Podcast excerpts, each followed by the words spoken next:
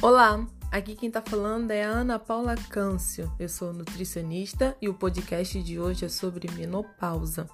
Bem, a menopausa ela corresponde ao último ciclo menstrual. Ela geralmente ocorre entre as mulheres que estão entre os 48 e 50 anos de idade. Bem, para as mulheres que já estão passando ou passaram pela menopausa, sabe muito bem quais são os sintomas, né? Um dos mais comuns são as ondas de calor, podendo também acontecer o sol noturno, a irritabilidade, ansiedade, insônia, cansaço, diminuição da atenção, diminuição da memória. Ufa, quanta coisa! E isso porque a mulher deixa de produzir alguns hormônios. Bem, eu vim dar sete dicas para você conseguir passar por essa fase com um pouquinho menos de dificuldade. A primeira dica é: consuma gorduras boas.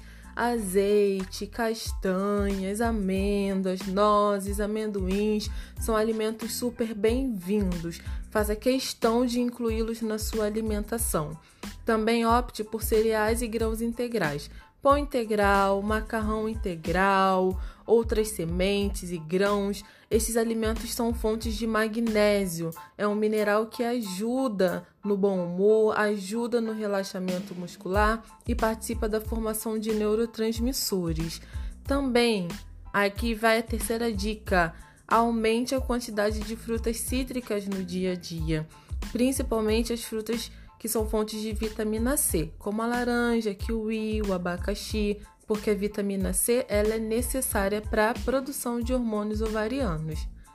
Quarta dica: consuma vegetais, legumes, principalmente os verdes escuros. Eles são fontes de vitamina B9. Esse nutriente ajuda a repor o DNA e também diminui o risco de câncer de mama. Quinta dica: não esqueça dos leites e derivados. Após a menopausa, existe uma diminuição da absorção de cálcio, por isso é muito importante que você, mulher que está passando por este período, aumente a ingestão de laticínios. Sexta dica: dê preferência a proteínas magras e de alto valor biológico. Tá bom, Ana, mas quais seriam as proteínas magras? Frango, né? Peito de frango, patinho, lagarto, peixes. E aqui vai a sétima e última dica: consumir ômega 3. É, o ômega 3 é um tipo de gordura que nos ajuda com as nossas funções cerebrais, com os impulsos nervosos, além de ter ação anti-inflamatória. Os peixes e frutos do mar eles também são fontes de ômega 3, além de terem zinco, que também é necessário para a síntese de hormônios e para melhorar as funções ovarianas. Quer uma dica? Inclua linhaça na sua vida e os peixes de água fria. O salmão e a sardinha são bons exemplos. Espero que você tenha gostado das dicas de hoje e continua me seguindo aqui que vai ter mais podcast para você.